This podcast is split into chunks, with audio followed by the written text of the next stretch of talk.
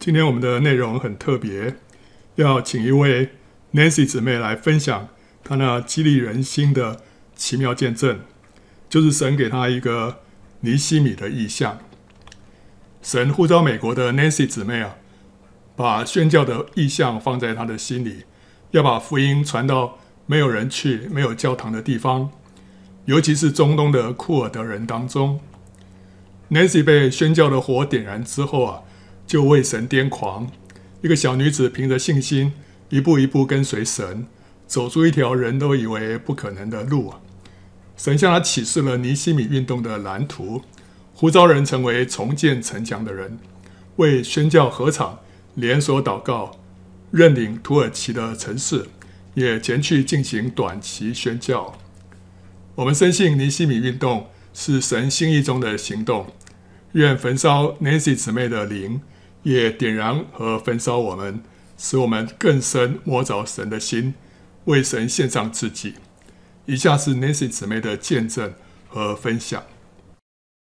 好，弟兄姐妹平安，很感恩啊！今天是复活节的日子里边，和大家来分享这个尼西米的意象。尼西米的意象呢，珍藏在我心底非常多的年日。那我今天想从三个方面和大家来分享这个意象。好，首先分享尼西米意象的萌芽和诞生，接下来和弟兄姐妹分享尼西米意象最核心的一个部分，就是尼西米意象，我称它为建造的篇章。好，那最后呢，啊、跟弟兄姐妹分享尼西米意象是如何在慢慢绽放的。好，那。尼西米意象的萌芽呢，是因着啊两个非常让我人生很难忘的第一次的宣教。第一次的呃宣教呢，是在二零一六年的六月，这个是我信主之后呢第一次去到玻利维亚的短宣。那还有啊、是另外的一个第一次呢，是在二零一七年的三月。是我人生第一次去到中国云南的短宣。好，那我想花一点时间啊，和弟兄姐妹分别的来分享这两个在我人生中很重要的第一次的宣教经历。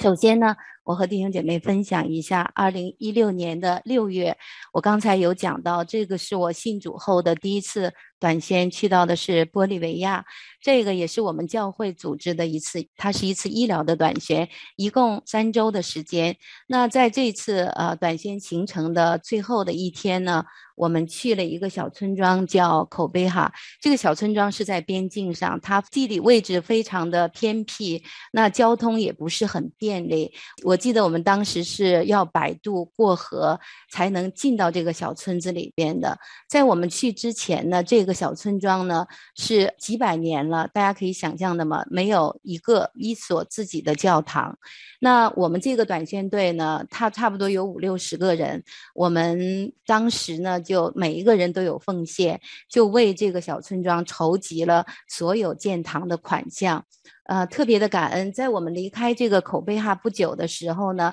这个小村庄他已经拥有了第一间属于他们自己的小教堂了。那筹款结束的时候呢，我们这个牧师呢，带我们的牧师呢，他是一位韩国的牧师，那、呃、他就邀请我还有另外一位啊、呃、牙科医生，就讲几句话。那一天我其实讲了什么，嗯，坦白讲都不记得了。可是直到今天，我讲的一句话，我是是永远都不能忘记的。我说：“求主差我去没人去的地方，没有一间教堂的地方。”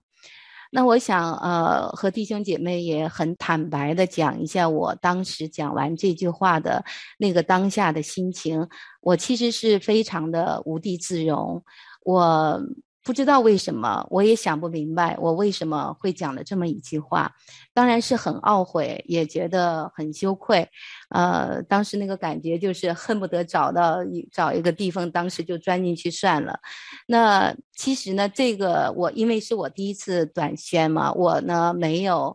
对宣教没有任何的概念，也对宣教没有什么接受过什么样的装备，呃。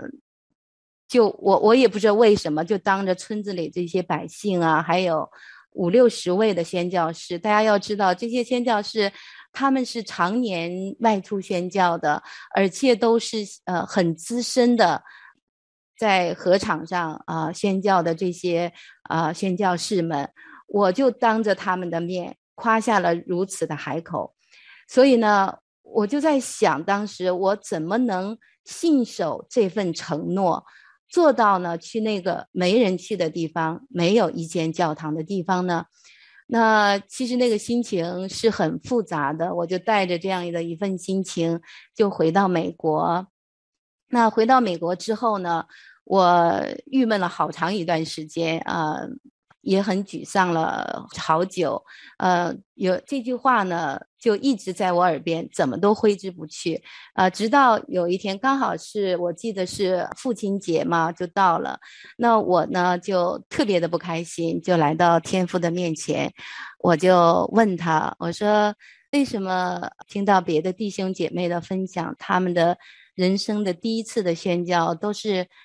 满了各样的神机奇士，而我的第一次呢，这样的让我觉得尴尬也很难堪呢。当时就是话音未落，阿爸父呢，他就很轻柔、很轻柔地对我说：“去没人去的地方，没有一间教堂的地方，就是我给你的祝福。”那阿爸父还追加了一句：“因为我信主以后呢，每一年的父亲节。”我是都会给天父送礼物的。那阿爸父说，今天的这个父亲节，是我来送这个礼物给你，这就是我送给你的礼物。没人去的地方，去没有一间教堂的地方，就这样啊，我永远忘不了这一天，在父亲节的这一天，阿爸父呢，他就他很温柔的这个话语呢，就让我不再。纠结了，就我的心就融化了，全然释怀。那天父呢，就借着我这第一次玻利维亚短宣的这个经历呢，他就教导我，让我明白了，宣教呢是有重点的，有主次和方向的。呃，用英文说，mission has direction，哈，宣教是有方向的，那就是呢，没人去的地方，没有一间教堂的地方，就是宣教的重点和方向。这也是我在我第一次人生的宣教经历中所领受的极重无比的一个祝福。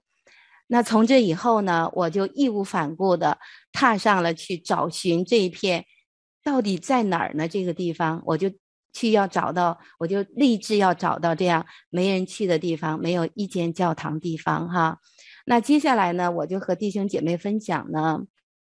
我二零一七年的三月，这也是我刚才讲到的，也是一个非常宝贵的第一次，是去到的是中国的云南，在昆明、大理还有香格里拉的一次短宣的经历。因为我在教会的主日呢，分享过。玻利维亚短宣的经历，很快呢，我就接到我们教会宣教部的负责人，他就邀我嘛去和他的太太，就是他们夫妇两个人一起去云南的一个小村庄宣宣教。我特别的兴奋，因为我就是要找到这样的地方。我一想是小村庄，一定是很偏远的，所以我就毫不犹豫的答应了，机票也买了。当时，可是呢，就在临行前，我接到他的电话，他就告诉我呢。不能带我去了，其实也没有给我什么理由，我也是满头雾水的。那我当时是特别的难过。其实我在两难之间，我就在想，犹豫着是不是就把这个行程取消了嘛？因为我在那边也没有任何的接待我的，所以就打算在取消机票的时候呢，就在那个晚上，当天的晚上，在睡梦中的时候呢，主呢就把我叫醒了。当时主赐下我八个字：“不入虎穴，焉得虎子。”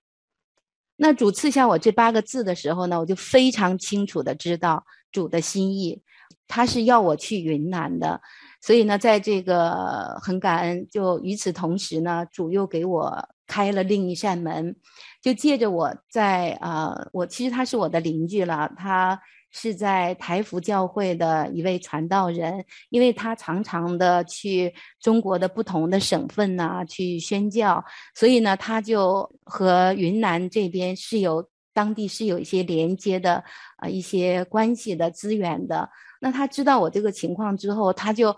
连夜的，立刻的帮我联系了云南当地的团队，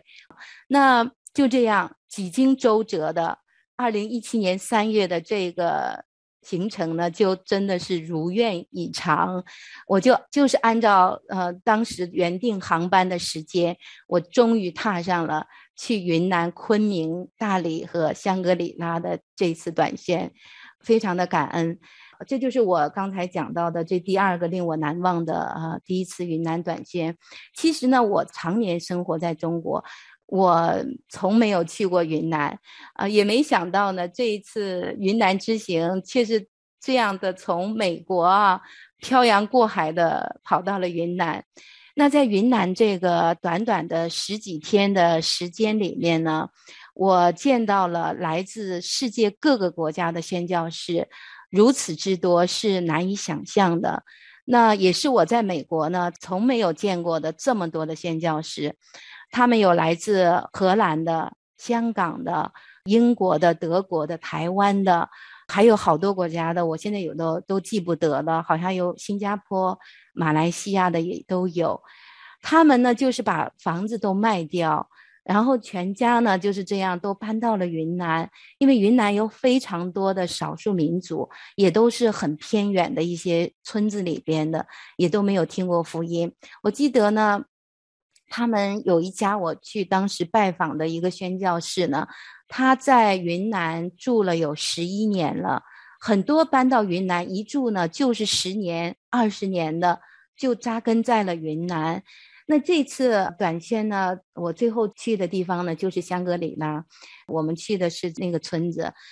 因为这个村也非常偏僻。当时呢，就有一个主内的弟兄，他在外边的一个城里边呢，就把我们接进去了。开车要七八个小时啊，那个路是非常的颠簸，而且很危险的，随时可能如果有泥石流啊什么的，你就被埋进去了。啊、呃，但感谢主，就是很平安嘛。这位开车的主内弟兄呢，他在带我们进村的这个路上啊，他就一直跟我们讲一位从美国来的医生的故事，是让我终生难忘的。我就坐在后边听他讲，我的眼泪就怎么都止不住的，就一直的流。他呢，就是几十年如一日，风雨无阻的就去西藏送药、传福音。可结果呢，真的就是让人非常的心碎。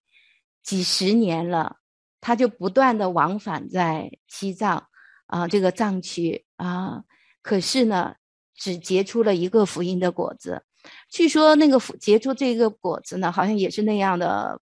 风雨飘摇的，也不是很坚定。我在离开这个村子前呢，我就一直盼着想和他见上一面。最后也真的也没机会和他见上，大家都在说他就是还在去西藏送药的路上嘛。嗯，他和他太太两个人都是黑头发进去的，然后白头发，而且呢，他们的腿脚呢也都不灵便了，嗯，身体呢也一天不如一天。可是他就是这样的。还是拖着这样的一个身体，开着他那辆听说也挺破的那个啊吉普车吧，因为你在香格里拉到处都是山路嘛，又他又去藏区，那个路非常的不好，就是那个车子也年久失修的那样的。所以我回到美国后呢，其实我是写了一篇日记的，特别的来纪念这个，就是这个啊道成肉身的爱。当时这篇日记记下的就是道成肉身的爱。好，我就把这个当时在日记中写下的，呃，给大家念一念哈。呃，所有语言的障碍、文化的差异，却都没有拦阻他们对这个少数民族的眷爱。本和他们毫无关系的一个异国他乡的民族，怎么会让他们有着如此奋不顾身的摆上？怎么又会有这样一份如此的坚守？我能想到的只有这四个字，曾经听过也不止一次的听过的四个字：道成肉身。曾经道成肉身的主啊，他依旧真实的、无比真实的行走在我们中间，充充满满，满有恩典，满有怜悯。道成肉身的爱啊，冲破了所有的障碍，就这样带着那份坚韧持守，将他们最宝贵的青春年华留在了异国的这片土地上，无怨无悔。那我刚才讲啊，就是这是一篇啊，我当时记记下我的心情哈、用这篇日记。那回来以后呢，我有在我们教会的团契里分享过这一次云南短宣的经历的。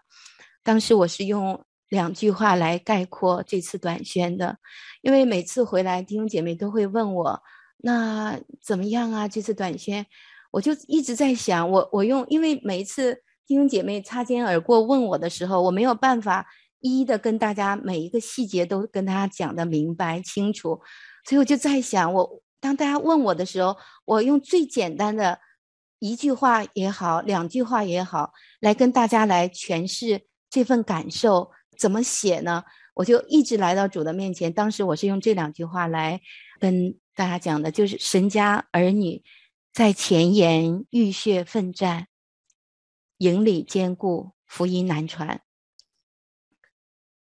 所以这次云南之行带给我的冲击呢，是难以想象的，尤其是医生他的故事，就让我看到这个营垒实在是太坚固了。神家儿女就这样的啊、在数十年如一日的把他们自己所有的青春摆在这片土地上，而且福音这么难传，几十年就结出一个福音的果子。我是没有办法想象，所以我回到美国以后呢，那种剧烈的催逼吧，就让我一次次的来到主的面前，我就是发了疯似的、疯狂的、彻夜的呼求。我就说：“主啊，你一定要赐下一个策略给孩子，你一定要赐下策略。”我就不断的跟主说：“我说主，如果没有亲自从你而来的策略。”真的就是将寸步难行，我就是这样无数个日日夜夜，我也记不清了，就这样辗转难眠，然后迫切的祷告，真的是主的怜悯啊，他就听了我祷告，在二零一七年的七月是凌晨时分，主呢就一遍一遍的对我说：“尼西米建城墙，尼西米建城墙。”到这里呢，就因着这两个很珍贵的第一次的宣教呢，就成就了尼西米异象的萌芽。我就这样年复一年的不停的读着尼西米记，主借着尼西米记呢，也是将一个又一个的策略，就这样一一的启示了出来。我一边读着尼西米记呢，我其实一边也从来都没有忘记。一定要找的那个地方，就是没人去的地方，没有一间教堂的地方。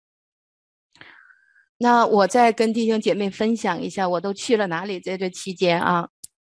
那在这些年间呢，为了找到这片土地呢，我其实刻意的 purposely 特别的去选择去到一些偏远的地方。那么来看一下哈，那一七年四月是跟着我们教会去的德国，这个是。比较特别的，我今天没有时间在这里跟大家分享这一次旅行。那么我讲到的都是去的比较偏远的，就是中国的一些地方。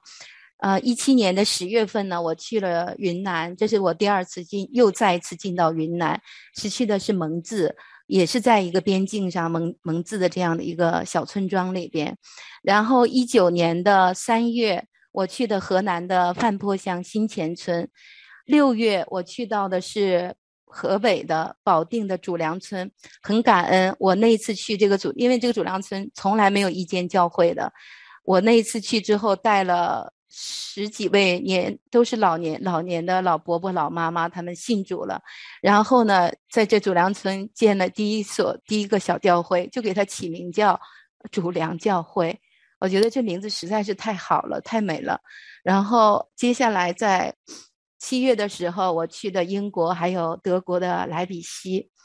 在啊、去年我去了亚亚特兰大了。当然，这个和这个小村庄是有点遥远哈。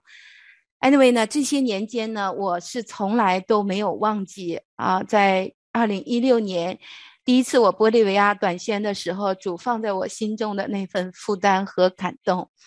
呃，我在这些年期间呢，一直尝试用各样的办法，我能问的人也问了，能打听的也打听了，然后就是在一直在试着，就是要一定要找到那片土地，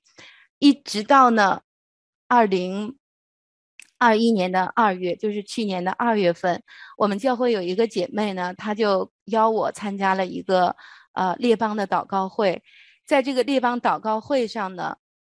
一个我从没有听过的族群，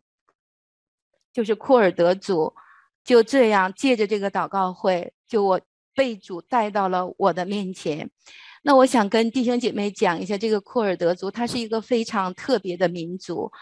在以赛亚书，他有记载，他说：“我必激动马代人来攻击他们。马代人不注重银子，也不喜爱金子。他们库尔德人是马代人的后裔。”那神就把这个血 DNA 呢放在他们的里面，他们不注重银子，也不喜爱金子。这个民族它有将近三千年的历史，可是他至今都没有自己的国家。他有将近三千五百万的人口，大部分都分布在土耳其的东部，还有伊朗、伊拉克，还有在叙利亚。那这个民族身上呢，是有大家可以从这节经文看到，在他的身上是有神在他身上特别的命定和呼召，神要兴起马代人，在这末世摧毁属灵的巴比伦，所以神要使用他们来完成上帝的旨意的，就是这样的一个族群就被主带到我的面前，所以我非常感恩。那接下来呢？也发生了一件事，也是在这个祷告会上，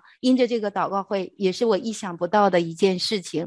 就是在这个祷告会上，我认识了两位呃美国东岸的，他们是诺哥教会的两位姐妹，她们呢也是去到土耳其宣教，刚刚回来回来的，嗯，我呢认识他们之后呢，因为尼西米意象珍藏在我心里边很多年嘛，我其实真的没有什么人去分享。呃，我讲过一个两个人，可是大家都不是很理解，觉得我好像是有点疯狂的状态，所以也不是很理解我。那我就把它后来就放在心底了，也没有再去分享。当我看到这两位姐妹的时候，就好像找到了志同道合的挚友一样，我就迫不及待的就跟他们分享嘛，这个尼西米的意象。那其中的有一个姐妹呢，她听了我的分享之后呢，她又一直在问我，她说：“这个施工叫什么名字呀？”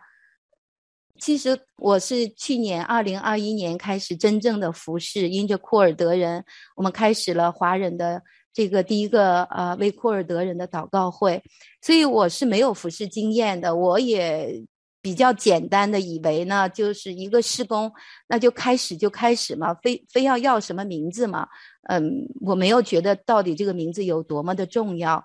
可是呢，就是嗯，因着他呢一次次的问我嘛，所以我也没有办法，最后就不得不来到主的面前，就来求问主，问主要这个名字。终于呢，就在二零二一年的四月，啊，天父呢，阿爸父就赐下了。名字，主当时是用英文跟我说的。他说 Nehemiah Movement。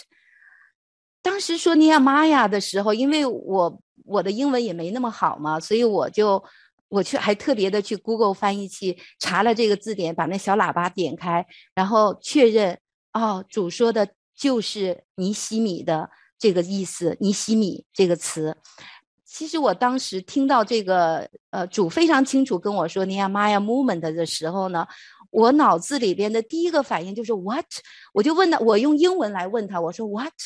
然后我我就说什么？然后我说 moment，因为我这个想根本是想也想不到，我完全没有想过这个词是一个 Movement，顶多充其量我想我理解中的都是什么 Ministry 啊，好像。我是没有概念的，它是一个 movement，yeah，anyway 呢，就就完全是意料之外的。啊，就真的好像那呃，我在说，就真的像十月怀胎啊。这个是从一六年到二零二一年五年的，就是这样的苦苦的等待和追寻。如今呢，主给他起了名字，我怎能不百感交集？这也是我在写下来的啊，就是百感交集。所以呢，尼西米运动呢就这样的诞生了。好，那我们就来看一看啊，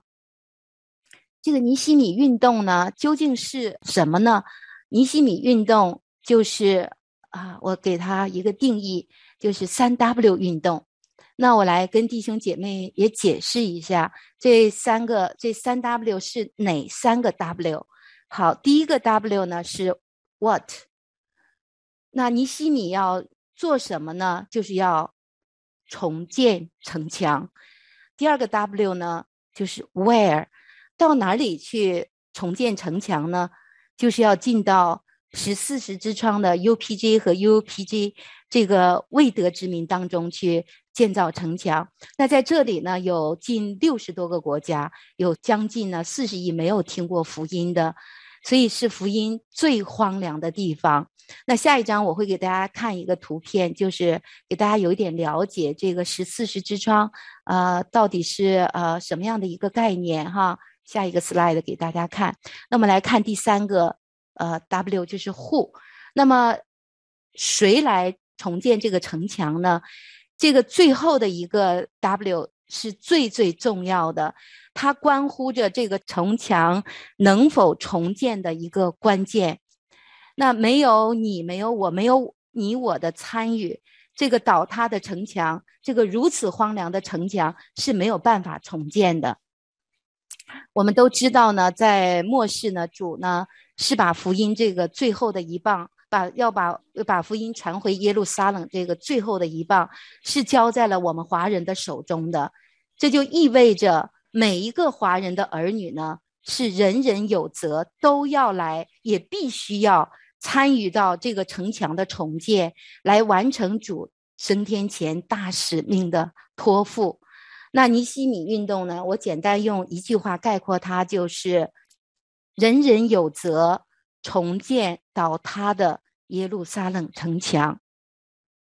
好，那我接下来呢，再和弟兄姐妹，就是我刚刚有提到啊，这个十四时之窗，我们一起来看一下啊，这个十四时之窗有一些概念。十四时之窗呢，就是在北纬的十度和四十度之间这块啊，大家可以看这个长条形的这个区域里边，这个就是宣教的。重点和方向就是一六二零一六年我玻利维亚短宣的时候，主放在我心里的，我也是一直在找的这一片土地，就是十四时之窗。那这里呢，你可以看到这个宣教的资源呢是非常非常的贫瘠的，啊、有伊斯兰教啊，有印度教、佛教，还有无神论者，都在主要就在这一块区域里边。那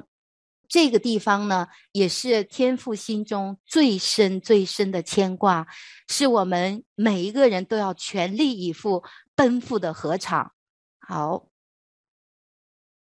那我们讲到这儿呢，我已经跟弟兄姐妹分享了尼西米意象的萌芽，尼西米运动的由来，还有它是如何诞生的。那接下来我们就一起来看看这个建造的篇章。我在最开始的时候跟大家讲，就是核心的部分，就是尼西米意象最核心的部分，就是建，也是最关键的，就是如何的建造。我把它叫称为。建造的篇章，因为在这个篇章里边呢，满了尼西米所有的策略都在这一块。那我呃来看一下这个建造的原则呢，是依据圣经中尼西米记四章十七节的建造原则来建造的，就是一手拿兵器，一手建城墙。好，那大家可能看到这个呃祷告建造、禾场建造呃这几个呃 NPG、NAG。呃，啊，不是太有概念哈。那我给大家看这个图，让大家就更清楚的来了解每一个建造的步骤。那我就是用这张表格来和大家分享哈。它分为四个步骤，我花一点时间给大家慢慢的讲一讲这四个步骤，因为这个是核心策略嘛，是最关键的一块。第一个部分呢，大家看这个。建造建造这个这一块里边有第一个部分有祷告的小组，有认养小组。我先跟大家讲这一块，就是祷告建造。呃，先讲一下 NPG，就是我们用祷告建造，那就是我们二十四期的华人的连锁祷告网。呃，很感恩。那借着去年。八月份和九月份两次的尼西米意象分享之后呢，很多的弟兄姐妹已经加入进来啊、这个二十四期的连锁祷告，呃，基本上有些时段从早上我们这边西岸来讲，早上到中午的时间基本上都有人了，呃，领养这个时段很特别的感谢主。那嗯，这是二十四期是一一小时为单位的，我们是用麦琴读经法，每一天四章圣经啊、来祷告。嗯，好，那接下来我给大家介绍一下这个认养的小组啊，就是 NAG 这个小认养小组这一块，就是城市领养。那城市领养呢，我们目前是有完成了土耳其的，我们的现在的 focus 重点是在土耳其这个国家。啊、也是库尔德人在土耳其土东居住最多的地方。那目前我们已经完成了土耳其，大家都知道有八十一个城市。那主放在这个，把这个感动放在我的心里，就八十一个城市，我们陆陆续续的这个属灵的城市地图，我们都会把它做完。目前已经完成了三十三个城市的属灵地图了。好，那么在河场建造这一块呢，就有环城小组，给大家解释一下是什么意思。是意向传递，就是他是做这个环城小组这一块呢，是做动员的。呃，目前因为我们刚刚这个机构整开始在运作，所以我们还没有精力 cover 这个部分。将来我们会有尼西米的团队进到不同的城市，在甚至在不同的国家环城的这样的来。介绍来分享这个尼西米的意象，最后的一个部分呢，就是 NMG，我们就称它为宣教的小组。这个部分呢，所有的大家可以看，第一部分祷告、认养还有环城这三个部分的目的，最终都是为了最后的这一个宣教。就是一二三部呢，这三个部分呢，都最终是指向第四个部分的，就是呢，我们要出去宣教。我。特别来分享一下这个五十二天的这个策略。这个五十二天的策略呢，是在啊、呃，我这一天是记得非常清楚的。我当时在开车子往从我们家的山上往山下走的时候，是在七月二十八号，主呢就突然间感动我，就跟我开始讲这个五十二天啊。那我呃。大家可以看这个五十二周，也是尼希米记里边五十二天、五十二周就把城墙建起来了。其实我在整个的过程当中呢，你看这个尼希米意象从，呃一六年、一七年，慢慢的在去二零二一年开始把我带到库尔德人这个面前的时候，其实我是从来心里面没有预备过五十二周。我也一直其实想过，我说主，我一直在读尼希米记，我一直曾经想过，我说这五十二周你建城墙，这怎么建呢？那用在当下，那听在尼希米记，我们觉得那好像是一个呃，当然是神做的一个奇迹了。可是对我来讲，我觉得在现在的这个当下，现今，我觉得那简直就是呃，我我没办法想象这个策略怎么样用在今天就对了。好，那那。主是这样解释的，就是你看，大家下面看到就是有小信号七天的合场宣教，这是个什么概念呢？弟兄姐妹，我们可以想一下，我们信主这一生的年日里面，我们总是有时间出去度假呀，和家人呐，呃，或者是在不同的呃日子里边，我们去外边一周也好，两周也好，出去有一个 vacation 这样的。可是呢，我们肯不肯、愿不愿意，一生哪怕拿出七天给主，就七天呢？我们看一看，一个人如果给主七天，五十二个人，啊，一个教会如果有五十二个人，七天给主七天，这一个如果你们选择了一个城市或者是一个宣教的合场，可以想象吗？一年三百六十五天。每一天都有人在宣教的禾场上，这个地方呢，这个宣教的禾场就不会再是那么荒凉了。只是是七天，所以如果我们神家每一个人都起来，每一个人都参与进来，这是一个不得了的事情。今天早上我给弟兄姐妹，我们库族的祷告会在看这个一个十四时装的一个短片的时候，真的就是触目惊心的一个数字，让人看起来就是很伤痛的。一百万的宣教士，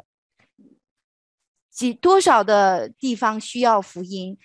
你看，有世界上有一万六千个不同的民族，有三千七百个民族没有听过福音，完全没有，没有教会，没有宣教士，三亿五千万从没有机会，没有机会来接触福音的管道，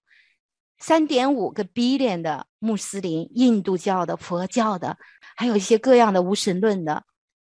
这个一百万的宣教士，真的就是如。石沉大海一样，就太非常的需要我们每一个人的参与。所以，我们尼西米呢，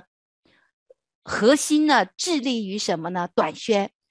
那当然，我相信在这个短宣的团队里边，神会呼召出有感动的弟兄姐妹。我们现在的团队里已经有感动的弟兄姐妹，他们要长宣了，夫妻两个人要委身了，要给主要去宣长宣，去在合场上宣教。我相信主借着这样的。短宣呢，一定会感动弟兄姐妹，有长宣的、中宣的华人，我们真的华人自己的我们华人的儿女起来，在现在在河场上一些啊十四时装这些最荒凉的地方，大部分，尤其是在穆斯林这个族群里边，中东，你听到的都是啊一些印度来的、一些新加坡的、新西兰的，甚至墨西哥的，都是呃，甚至是呃，还有一个是。柬埔寨啊，越南呐、缅甸，对对对，就是这些地方，那很少能听到我们华人的身影，很少能一讲就是说有几个，我常常会很关心问他们有几个华人呢？通常就是嗯，只只有一个，可能十几个人那边，二十几个人那边才只有一个华人，所以可想而知呢，这个这么大一片土地这么荒凉。神的心呢，怎能不焦急？他怎能不忧伤？他怎能不流泪呢？所以在七月二十八号这五十二天的这个五十二周的这个策略启示完了之后呢，这个整个的尼西米策略就终于启示完成，画上了一个很美的句点，这是我一一生都很难忘的。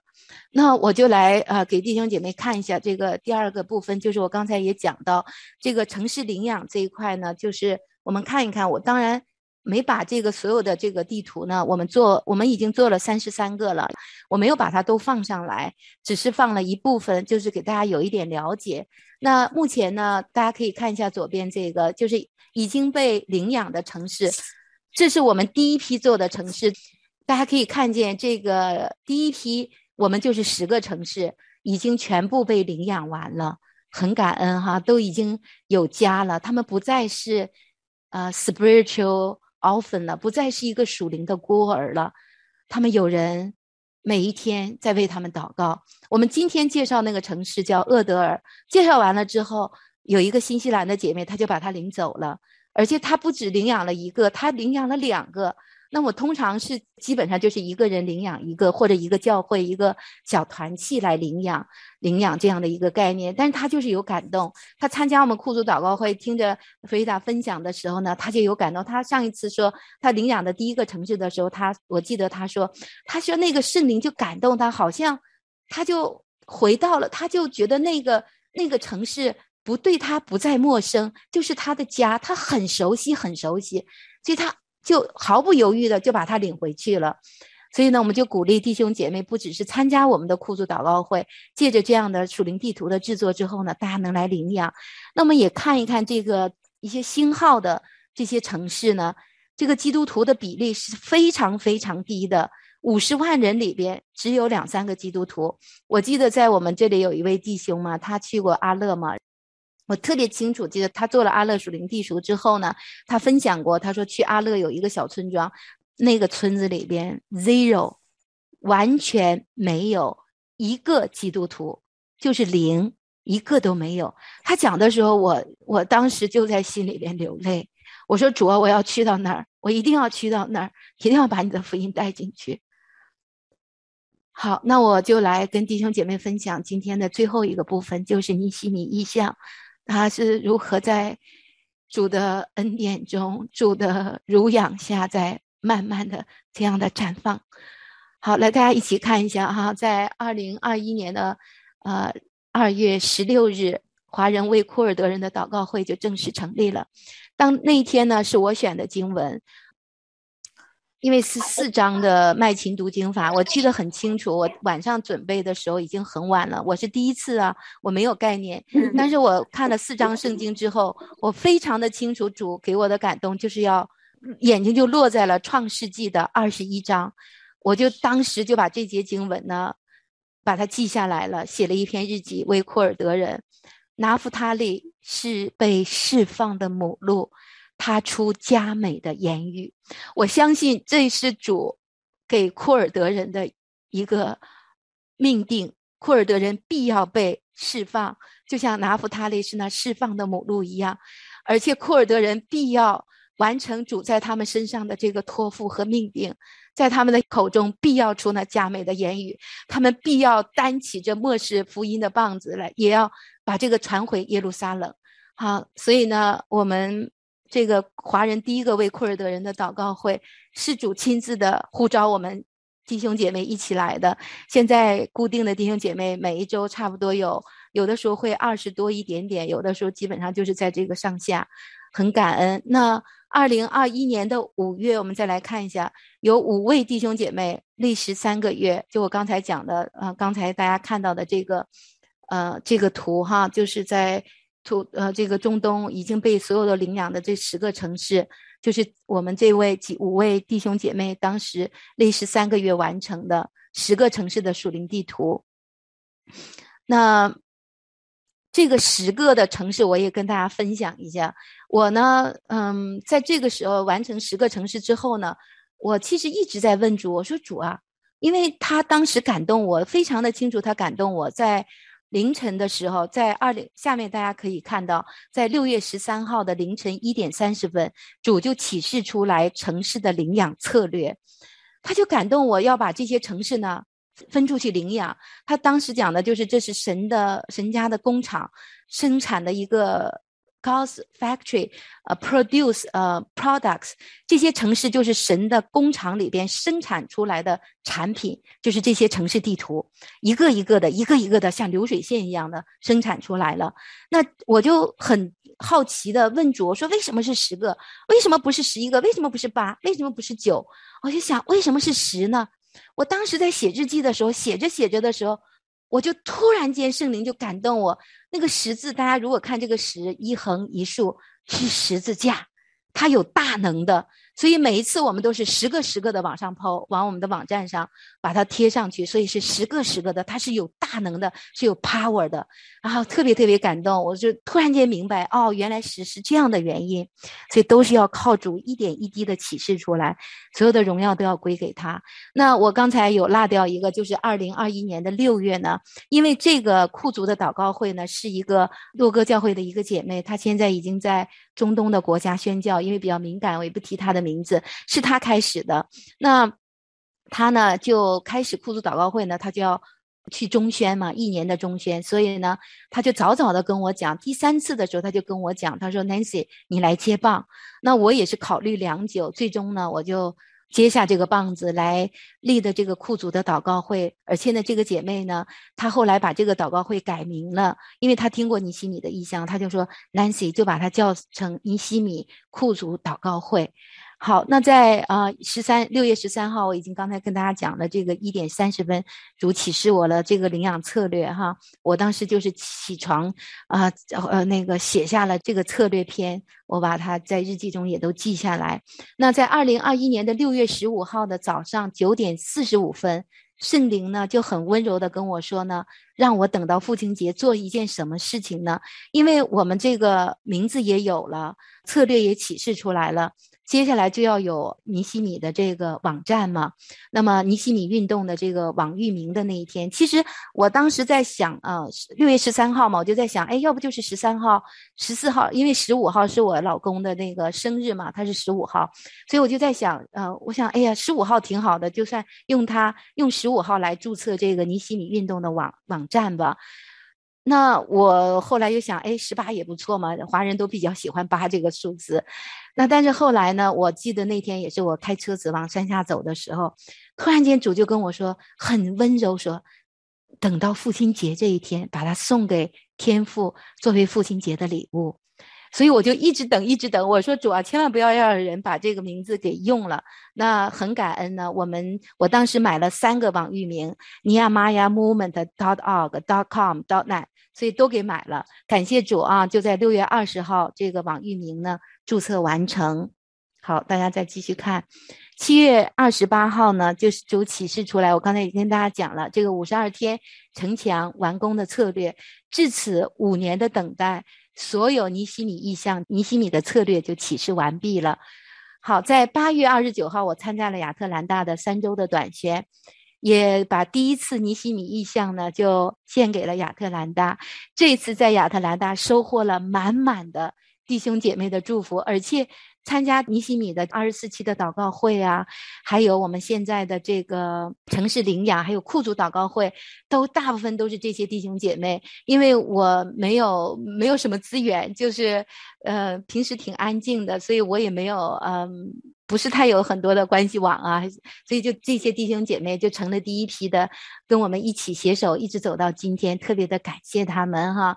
还有呢，就是九月份，我们看看九月有七号，还有九月二十一、二十八都发生什么事了？九月七号呢，我们尼西米征召建造者的报名表呢，就是浪子出来了。那就现在呢，你要是想来领养二十四期的祷告时段和程式，还有报名要参加宣教，还有意向的环城分享的 tour 的话，都需要在网站上报名的，进到这个 Google Form 来填写表格的才可以哈。那九月二十一号呢，是在犹太历祝棚节第一天，中秋节，我第二次分享了尼西米的意向，所以这个日子是主挑的。其实今天呢，这个分享的时间呢，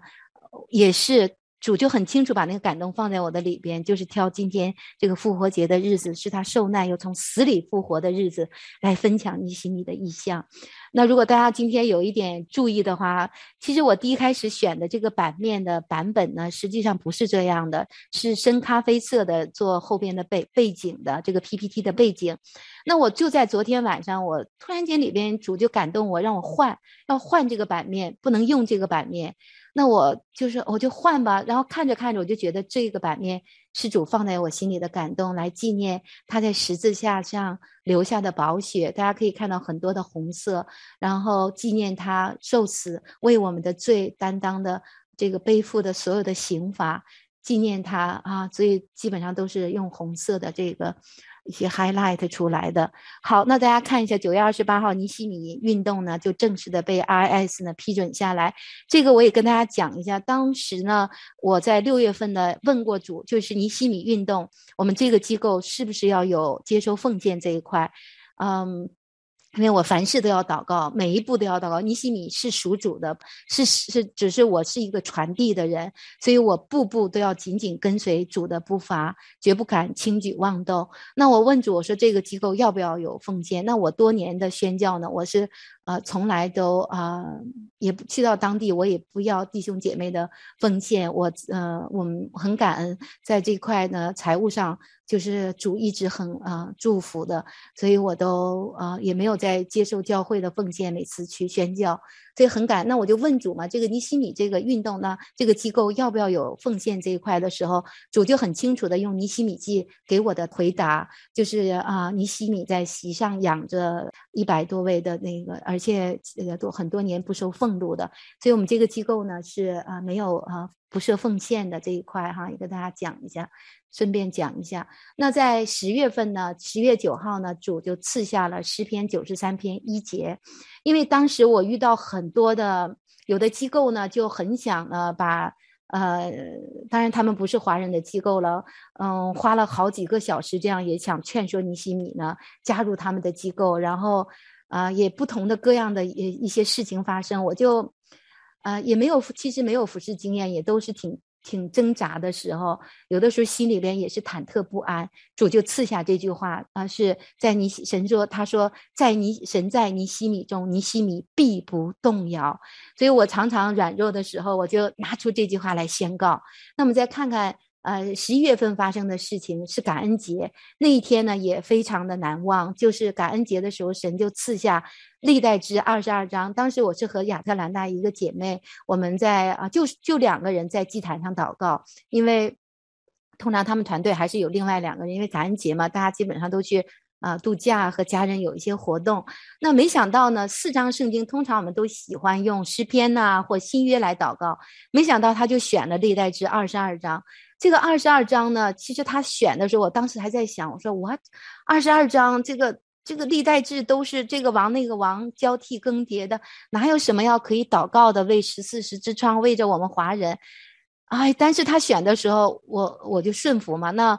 我一开一读这个这一章的时候，眼泪就出来了。那一天我哭了将近四十几分钟的眼泪，止也止不住。因为大家如果回去看历代志二十二章，一直在讲，就是大卫嘛，为主建殿预备的钉啊、铜啊、栓啊、钉啊、铆啊，所有的都预备齐了。所以主就一直在跟我说：“耶和华必有预备，耶和华必有预备。”就是鼓励我、坚固我嘛，让我有信心，要相信他都会预备的。那非常的感恩，因为真的尼西米真的就是没有什么嘛，一无所有的开始的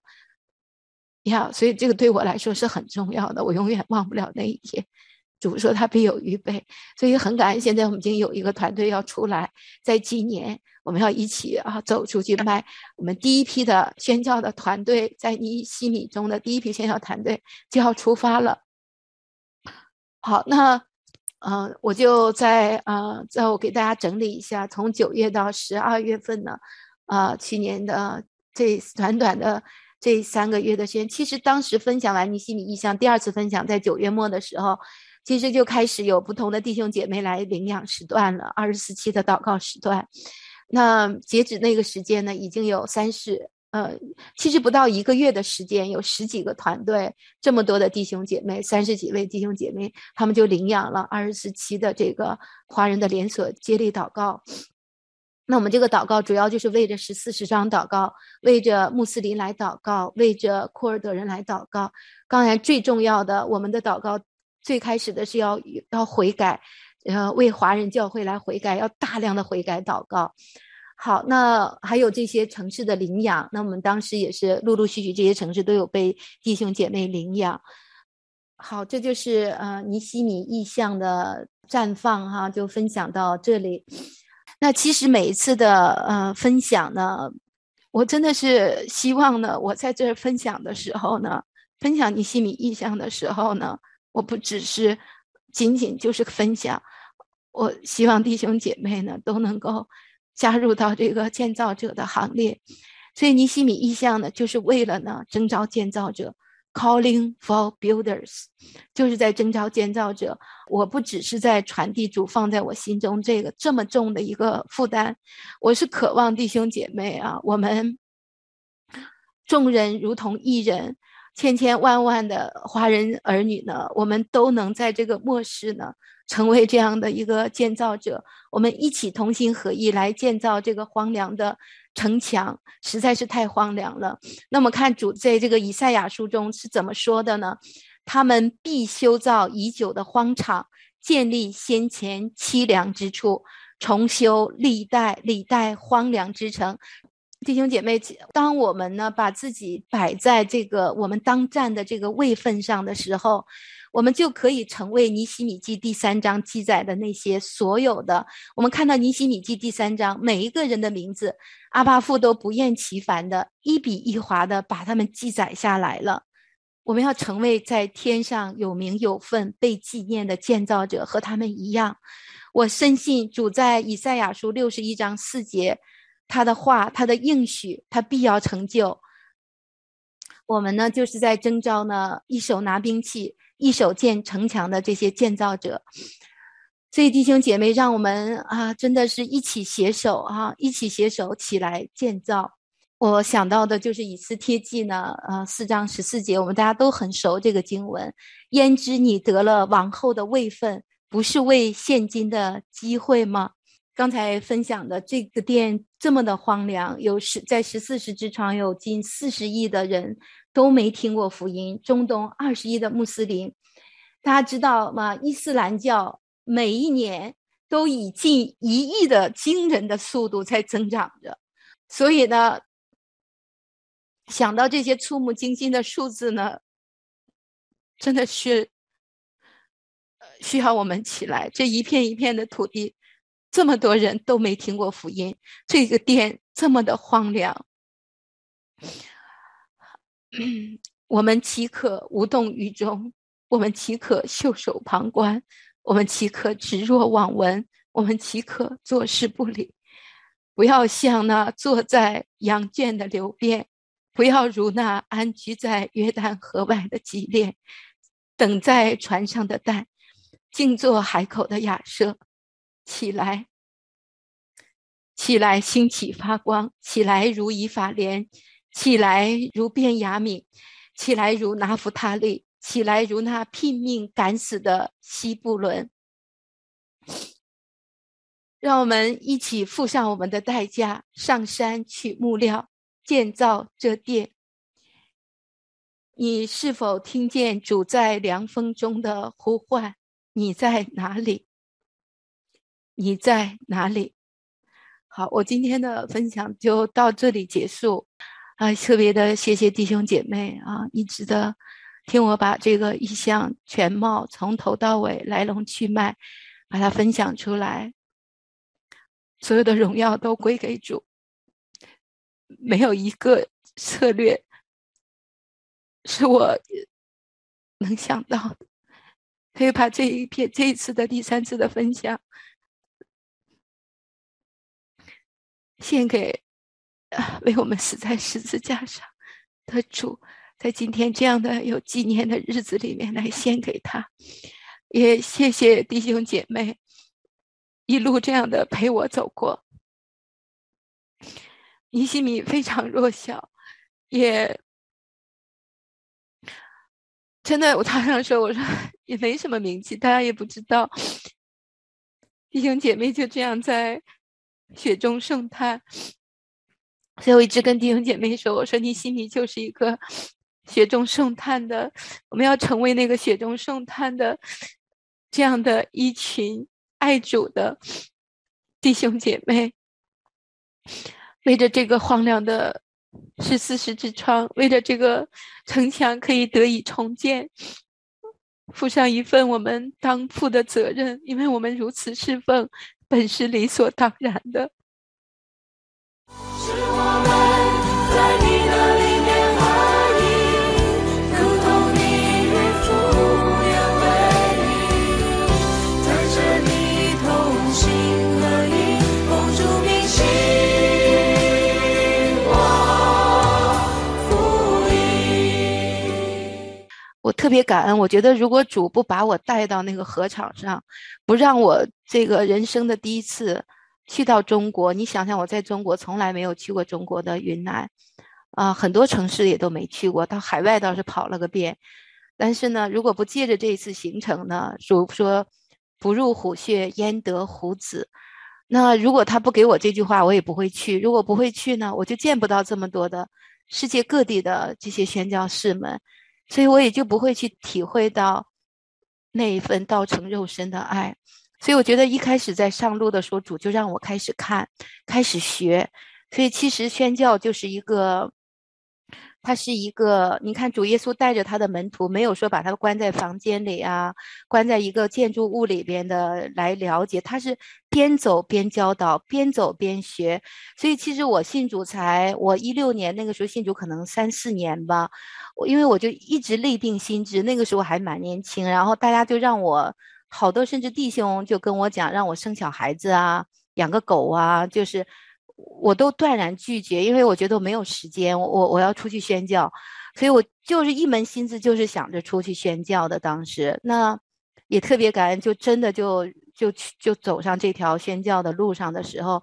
就一路都看到主恩典的脂油啊，满满是满意的。我没有装备，也没有经验，也什么不知道，可是他就开始一路的带，一路的教，所以啊，我就是一点一滴的分享给弟兄姐妹，我也。嗯，其实异象本身要是讲核心的这一块，我可以直接单直接单刀直入的进到这个建造的这个篇章里边。可是我觉得我一定要给弟兄姐妹讲这个来来由，我是为什么怎样怎样的走到这个路上，然后主又怎么在这个路上在教我，真的就是主在教我的手征战，教导我的指头打仗。所以宣教呢，真的是一个边走边实践。你会得着很多高油的，嗯，不是在一个在一个知识的里面，而且你这这样的是好像有一点把自己把这个这个路就走窄了。所以当你把自己放在合场的时候，宣教的合场的时候，神的同在和他的他的呃显现是很。是很美好的一件事情，你就是渴望着一直和他相遇，因为你在合场上，你就很容易和他相遇，你就为这位良人就会常常的面对面。可是你在我的经历就是，我回到家里，我没有什么事，我很安逸的时候，我真的很很难和这个良人那么的那么的，他能那么常常的向我显现。你比如说在河场上，你会有生病啊，你会遇到各种紧急状况啊，你就会要。他就会，他就会向你显现，这个特别特别的美，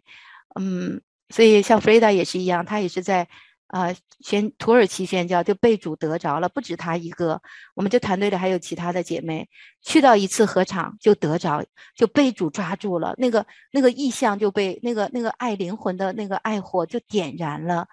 所以，我真的是鼓励弟兄姐妹，是我们尼西米要我不断的会带着弟兄姐妹七天的这样的短程的宣教，短程的进入，短程的进入，因为我知道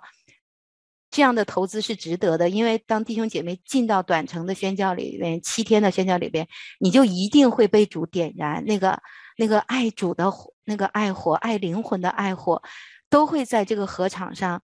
那个 passion 就出来了。所以。呃，巴不得弟兄姐妹，咱们都能一起去哈，嗯。